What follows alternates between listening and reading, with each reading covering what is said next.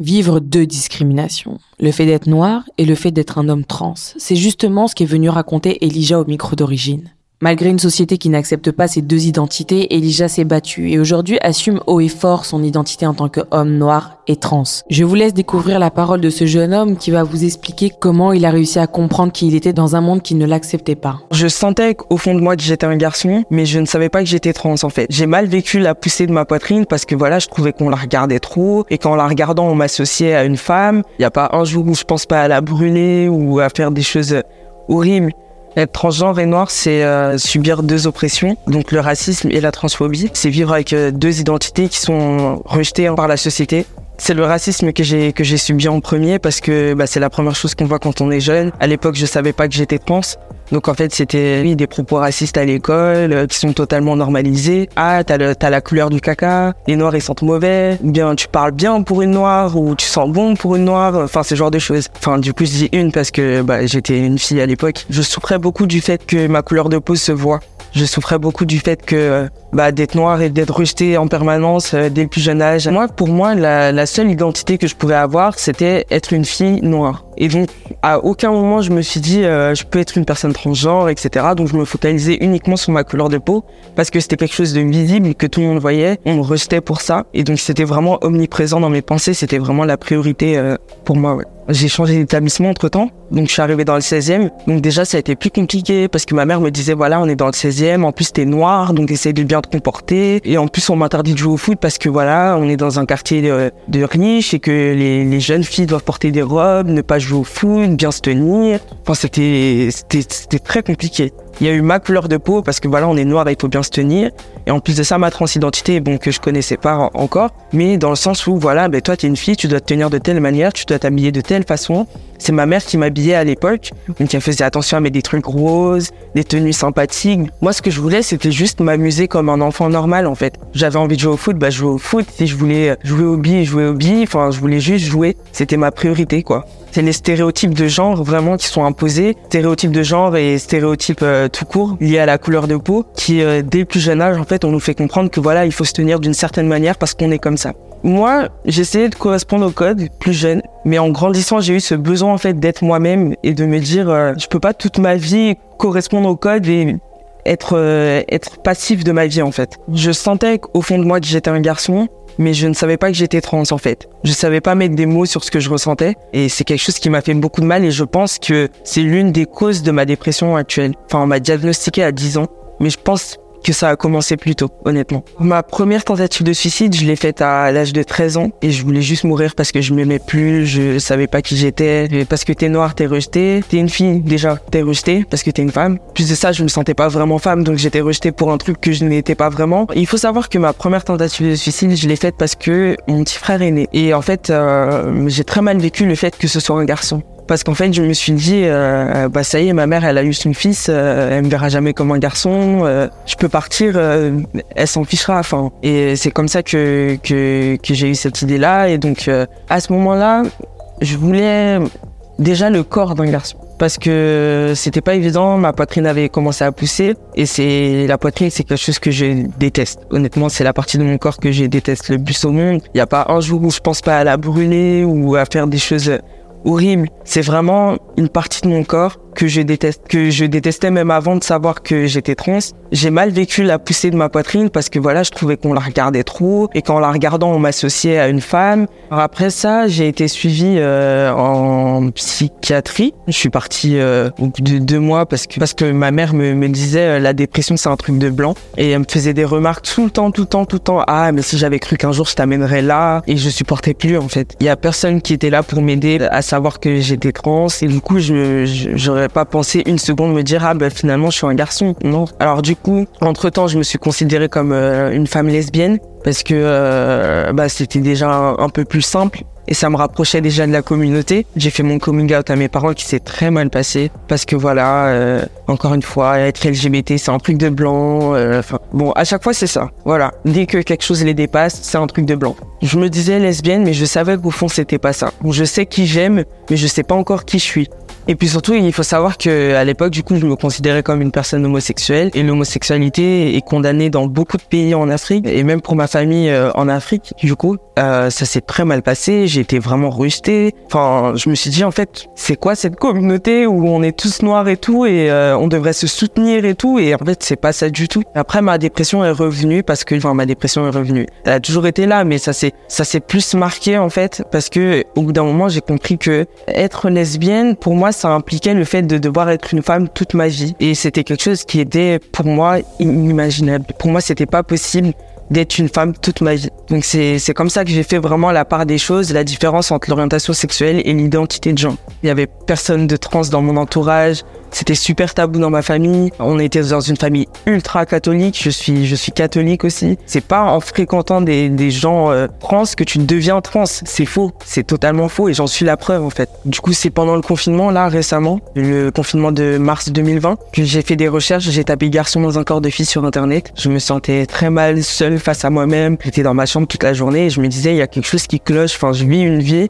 et c'est pas moi en fait. Et du coup, c'est à ce moment-là que du coup j'ai fait des recherches et c'est comme ça que j'ai su que j'étais un garçon transgenre. Si j'avais jamais recherché, si j'avais pas eu le confinement pour euh, me retrouver face à moi-même euh, et me sentir mal et vraiment mettre des termes sur mon mal-être, j'aurais jamais pu trouver euh, ma transidentité quand j'ai regardé des vidéos sur la dysphorie de genre, je suis tombé que sur des personnes blanches en fait. Et euh, quand on est noir, on a besoin d'avoir une représentation noire. Parce que je pense qu'au fond, on a besoin de savoir que c'est possible pour nous aussi. Et euh, j'avais besoin en fait de, de voir que des personnes noires peuvent transitionner et être heureuses comme ça. C'est important pour moi d'être euh, en accord avec mon identité noire et mon identité transgenre parce que bah, c'est qui je suis, c'est euh, ce que j'aurai toute ma vie, c'est ce qui fait partie de moi. Je suis mis des oppressions pour ça et je dois me battre pour qui je suis. Et je pense qu'une vie où on se bat pas pour qui on est, c'est c'est pas une vie vraiment pleinement vécue. Et du coup, je suis tombé sur Rosaya, un mec trans noir. Euh, lui, il est haïtien, mais il vit aux États-Unis, je crois. Quand je vois Rosaya, je me dis, euh, waouh, ok, on peut être noir et trans et s'aimer tel qu'on est et vivre les deux pleinement. Au début, le mot trans me faisait très peur parce que, comme j'ai dit au début, c'est quelque chose que je connaissais pas trop.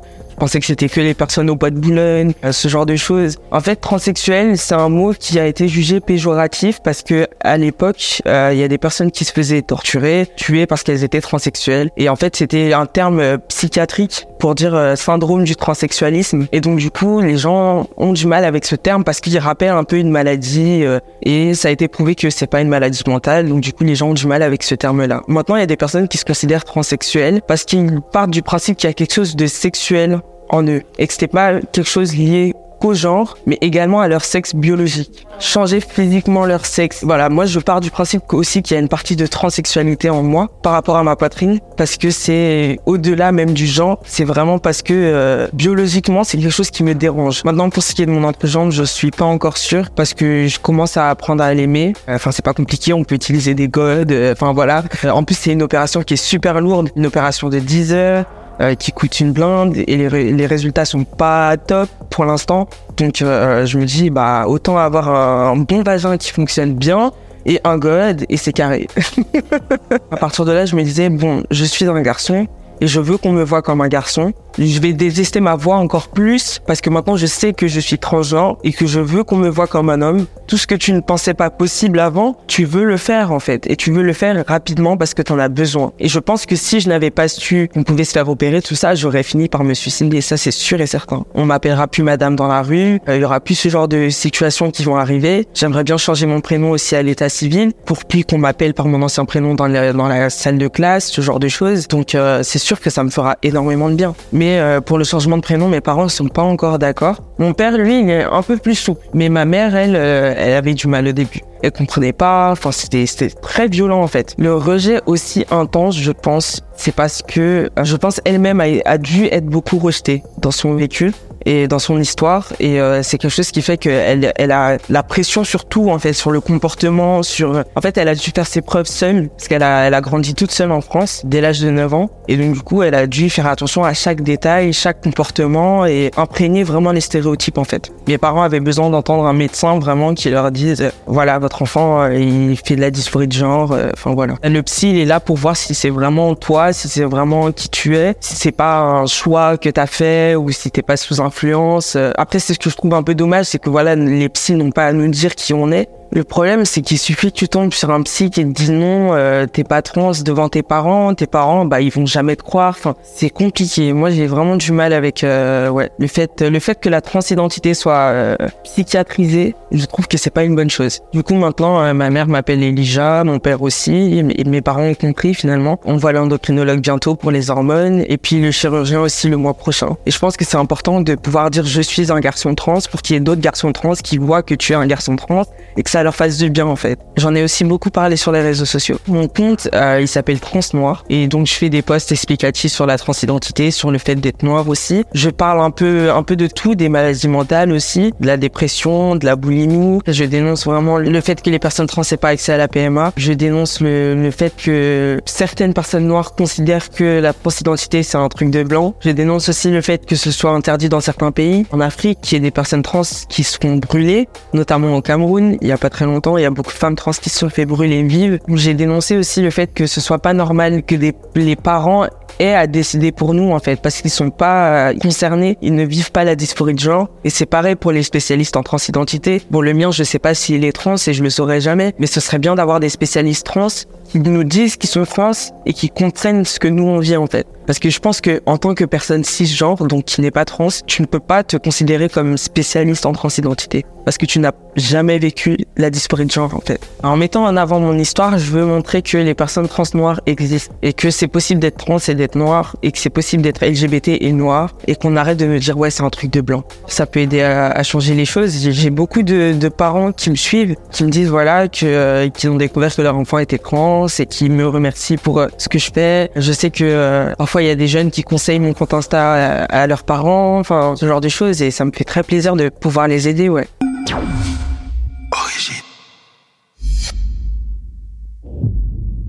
Donc là, vous venez d'entendre l'histoire de Jacob. Jacob qui est avec nous. Comment tu vas, Jacob? Bah, ça va super. Et toi Ça va très bien. C'est un peu bizarre parce qu'à chaque fois, je dis oui. Donc là, je vais demander comment tu vas. Mais en fait, on s'est dit bonjour. Jacob, moi, je voulais, euh, j'étais content de t'avoir aujourd'hui. Alors, tu fais partie des premiers. Et en plus de faire partie des premiers, tu fais partie des personnes où j'ai vraiment suivi le parcours depuis euh, notre interview. Et donc, j'ai vu les hauts, les bas. J'ai vu aussi beaucoup, beaucoup d'avancées sur plusieurs thématiques que tu as abordées dans l'interview, comme par exemple ton rapport à ton corps. Donc, euh, j'aimerais bien euh, qu'on en parle aujourd'hui. Mais juste avant, j'aimerais revenir un peu en arrière sur l'interview en elle-même et sur comment tu es venu sur Origine. Parce que je t'avais contacté pour l'interview d'origine. Et pourquoi je t'avais contacté toi en particulier? Parce que moi, ma volonté, ma volonté en tant que journaliste de base dans le média Origine et aussi en tant que femme racisée, c'est de mettre en avant des personnes qu'on ne voyait pas forcément dans les médias. Déjà, parler de personnes transgenres, on en parle un peu, mais pas énormément dans les médias. Et quand on en parle, on met en avant vraiment un profil particulier. Bon, c'est déjà bien qu'on mette en avant, ça commence, mais c'est que quand même, je trouve, un profil très particulier qui était, par exemple, des femmes transgenres et des femmes transgenres blanches. Et donc, je trouvais ça hyper intéressant par ta couleur de peau, le fait que tu sois racisé, le fait que tu sois noir et par le fait que tu sois un homme, de, de, de te mettre euh, bah, de te mettre en avant et de découvrir ton histoire. Donc c'était pour ça moi que je t'avais trouvé euh, hyper intéressant et la manière aussi dont tu communiques sur les réseaux sociaux. Quoi. Et toi, comment tu l'avais perçu le fait voilà de mettre en avant voilà ces deux parties là de ta personnalité, de ton histoire euh, dans un média qui était au tout début quoi? Alors moi, c'était une période où j'avais vraiment besoin d'être visible. Mhm. ne serait-ce que pour donner un, un peu d'espoir aux personnes qui étaient comme moi. Donc en fait, euh, c'était vraiment, euh, bah c'était. En plus, je crois que c'était ma toute première interview, donc euh, c'était euh, vraiment une première pour moi. Et c'est vrai que c'était très très important pour moi d'être visible, de, de montrer aux autres qu'on existe et, et surtout de pouvoir rassurer les personnes qui sont concernées et qui trouvent pas des personnes comme elles.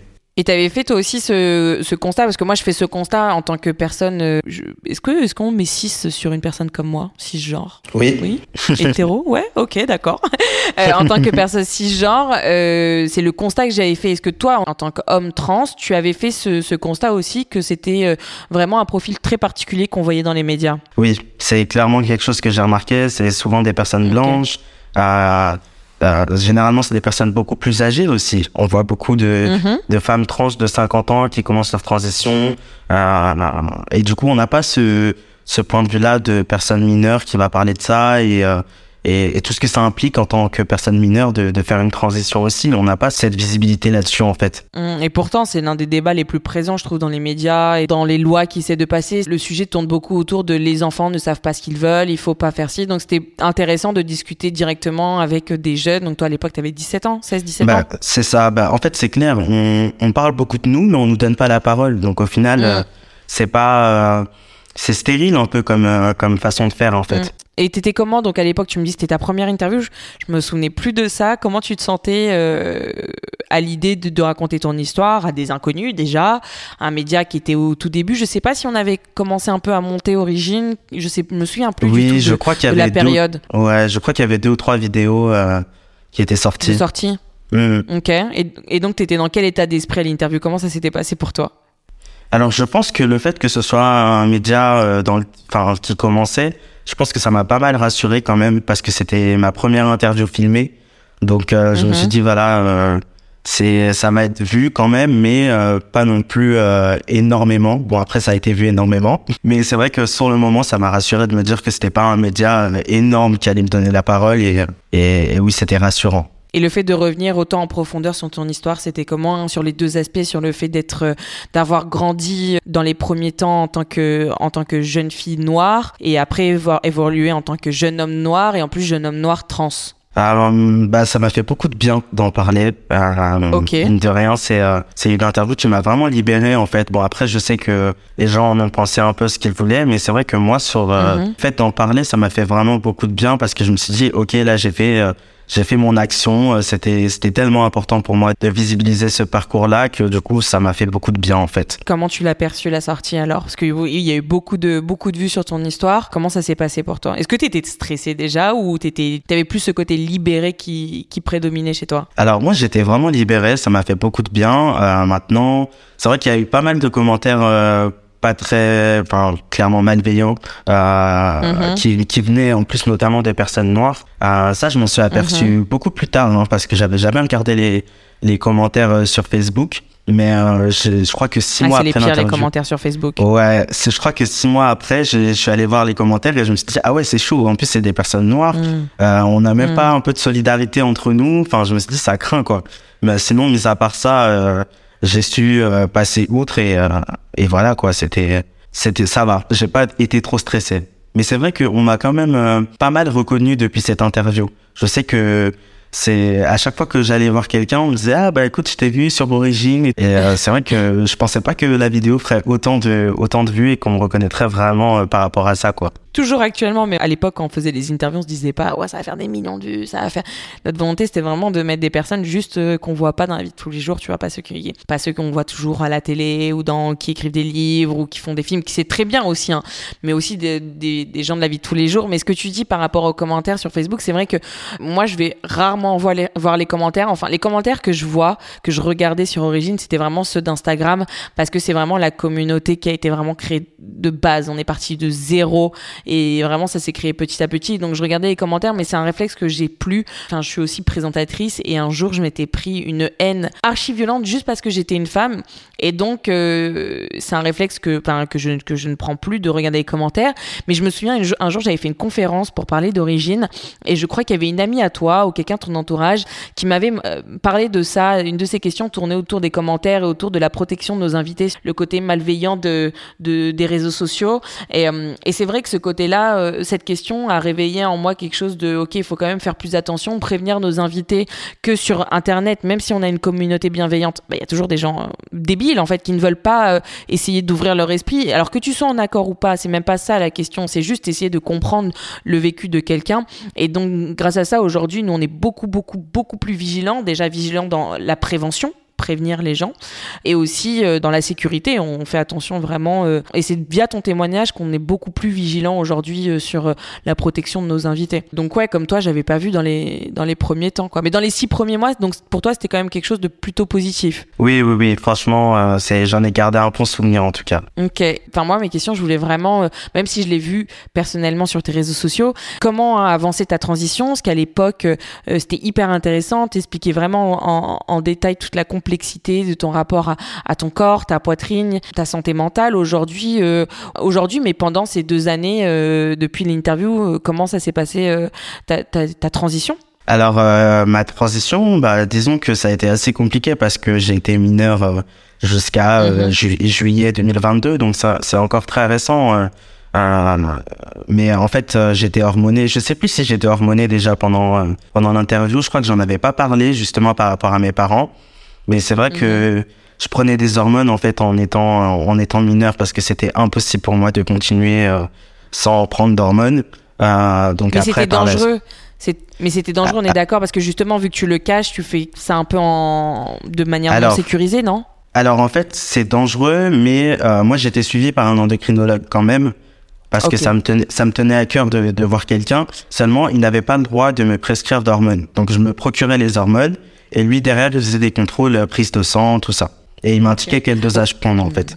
Mm, mais, mais ça, ça, révèle une, situation qu'il faut mettre en avant, je trouve, c'est que justement le fait d'interdire, en fait, c'est pas parce que les gens sont contre, que les parents sont contre, que c'est qu'on interdit aux mineurs, qu'en fait ils vont pas essayer de trouver des solutions. Alors toi, tu as eu la chance, tu as eu, as eu un médecin qui était de ton côté et donc qui te surveillait, mais il y a d'autres mineurs qui ne l'ont pas. Vraiment, mon discours, c'est ça, c'est que qu'on soit en accord ou pas, la réalité, elle est là.